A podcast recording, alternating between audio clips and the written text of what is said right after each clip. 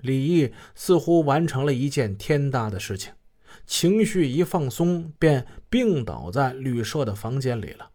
几天之后，传来了意想不到的好消息：吴邦国委员长在他的控诉材料上做了亲笔批示。二零零五年九月，全国人大法工委在李毅的控诉材料上做了批示，转到了公安部和山西省公安厅。全国人大信访办给山西省人大和省公安厅下发了文件。随后，全国人大派人专程赴山西太原督办此案。山西省公安厅抽调精兵强将。组成了“一零二”杀人案的第四个专案组。本文作者的批注，此处应该是第三个专案组，可能是杂志写错了。至于是无意之中写错呢，还是故意写错，这不得而知。有关委员长就马朝辉被杀案做过亲笔批示的说法，在《山西晚报》的报道之中被多次提及，并且被《扬子晚报》。楚天金报、东南快报、江南时报、现代快报、农村大众等省外多家媒体转载。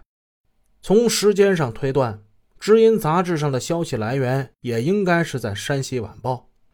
山西晚报报道的相关段落摘录如下：情动京城，三年控诉，终于追得真凶。这些年我求到门下。在外工作的义城老乡足有上千人，发往各级人大、公检法的控告信足有上千封。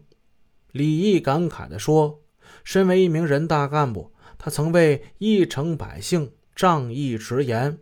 如今，为了能让自己的儿媳偿还血债，他成了一个最普通又最特殊的上访专业户。”二零零五年九月。李毅带着满身的病痛来到北京。这一次，他要去的地方是全国人大。在一位义城老乡的引荐之下，李毅将自己亲笔写的血泪控诉递给了有关领导。几天之后，倒在病床上的李毅接到了一个令他难以置信的好消息：吴邦国委员长在他的控诉材料上做了亲笔批示。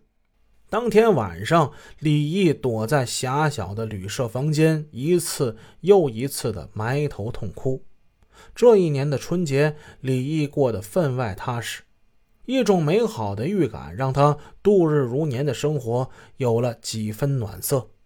他甚至为自己买了一件裙子。邻居问他有何喜事，他总是答非所问。他说：“快了，快了。”以上文字见于《山西晚报》第九版，二零零六年五月二十二日。李毅的一次次的上访，无疑给公安机关施加了巨大的压力。义城县公安局在案件侦查终结报告里，曾对破获案件的决心做出过表态。透过这段文字，公安机关面临怎样的压力，一目了然。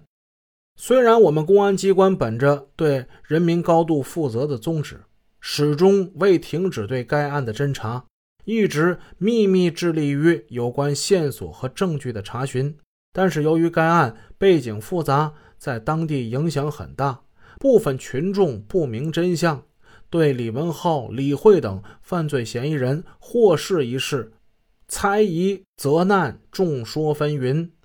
社会各界及新闻媒体对此反应也非常强烈。全国人大、公安部、省人大、省公安厅的领导给予此案高度重视与关注。全国人大常委会吴邦国委员长亲自作出了重要批示。省公安厅杨安和厅长要求限期破案，并委派省厅部分侦查专家参与了指导破案。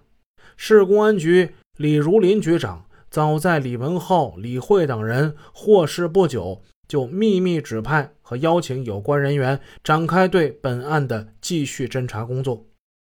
二零零六年二月八日，在获取新的有力证据的基础之上，李如林局长主持组织成立了由省市县三级公安机关有关人员参加的义城县公安局二零零三一零二专案组。